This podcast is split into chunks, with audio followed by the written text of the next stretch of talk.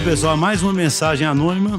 Bom dia, agilistas. Primeiramente, gostaria de parabenizá-los pelo podcast e pelo excelente trabalho que postam constantemente. Também venho para agradecer o conteúdo e temas de extrema relevância dos podcasts, porque através destes pude aprimorar meus estudos durante meu tempo de locomoção. Não só de videoaulas, um estudante vive, hahaha. E por fim, venho a vocês com duas perguntas. Estou em busca de uma boa leitura sobre metodologia ágil. Qual leitura vocês indicariam? E qual o nome do livro que o Marcelo menciona no Enzimas 16? Atenção ao feedback. Ah, desculpe, na verdade tem um nome sim, chama Pedro Fará ou Farage, com J no final. Então, só respondendo aqui, o livro que eu indiquei aquele dia chama Nine Lies About Work. Eu não sei se já existe uma versão em português. O autor é Marcus Buckingham e Ashley Goodall.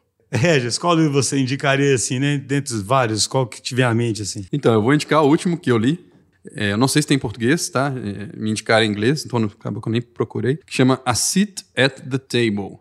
O autor chama Mark Schwartz. Aí tem um, o subtítulo é IT Leadership in the Age of Agility. Por que, que eu gostei desse livro e eu recomendo ele? Ele é um livro que trata muito sobre a relação negócios-TI. É uma das coisas que a gente, inclusive, fala bastante aqui quando a gente está falando sobre business agility, né? Sobre essa relação abusiva entre é, negócios e TI eles chamam né, esse assist at the table, né, esse assento à mesa, é, justamente tratando como que o CIO dentro das empresas, ele é, muitas vezes ele é tratado diferente de outros diretores, diretores de outras áreas e que muitas vezes ele tem que se provar além até do que seria saudável. Então, nessa discussão é, entre negócios e TI, ele trata muitos desses conceitos que a gente aborda aqui no podcast sobre como que deve ser uma, uma TI verdadeiramente ágil, como que isso, inclusive, ajuda a destravar o potencial da organização no uso da tecnologia. Um livro excelente, eu eu recomendo muito. E você, Vinição? Bom, um livro que eu gosto bastante, estou precisando até de dar uma relida nele, porque é muito bom, ali os sempre fala isso, né? Livros muito bons, tem que reler é, várias vezes. Eu,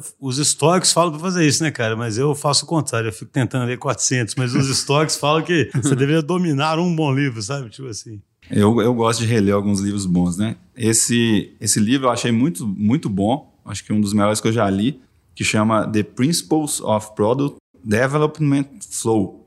É um livro do Donald Reinertsen. Esse livro eu acho bem interessante, que ele é meio de agile e meio de linha, assim, meio com mistura dos dois. Mas esse livro é complicadão, hein, cara? É, ele, esse livro ele tem um embasamento matemático, estatístico, assim, muito forte, com teoria de filas e tal. Ele é bem legal mesmo e ele tem algumas questões de estrutura, né? De, Não, ele fala sobre é, descentralização. Ele é citado, já viu, em vários lugares os caras citam esse, é. esse autor aí, porque o livro é bem profundo, né, cara? É. Ele não é uma leitura, digamos, introdutória, né? Assim, por um lado, são princípios, tem todos os princípios ali, né, que o cara coloca, mas é, só, só para quem vai ler, é uma leitura que não é tão fácil, né? Uma leitura. Sim, certamente. Fala assim, ela não é tão narrativa ou igual um livro de negócio tradicional, igual, por exemplo, o Cita EDT, é uma leitura mais Sim. palatável, né? São cerca assim. de 170 princípios que ele vai dividindo em torno de temas, né? Temas, por exemplo, teoria de filas. Aí tem, uma, tem um capítulo, por exemplo, que é só sobre centralização versus descentralização. Ele faz várias analogias com a parte de redes, é, que tem muito que tem um ambiente bem caótico, vamos dizer assim, bem descentralizado. Ele faz algumas analogias com o exército, que é guerra, né? Que são ambientes onde é difícil você manter um plano prescritivo, então faz analogias com isso, então é, é bem legal, bem legal mesmo. Beleza, eu queria, já que vocês citaram dois livros, eu vou citar um livro aqui que a gente já falou muito dele no, no, em outros episódios, não é, não é de agilismo diretamente, mas como a gente sempre fala que uma das coisas mais importantes é mudar a liderança, né? E que isso talvez habilitasse o resto todo, é um livro que já foi citado aí, que é o The Mini Revolution,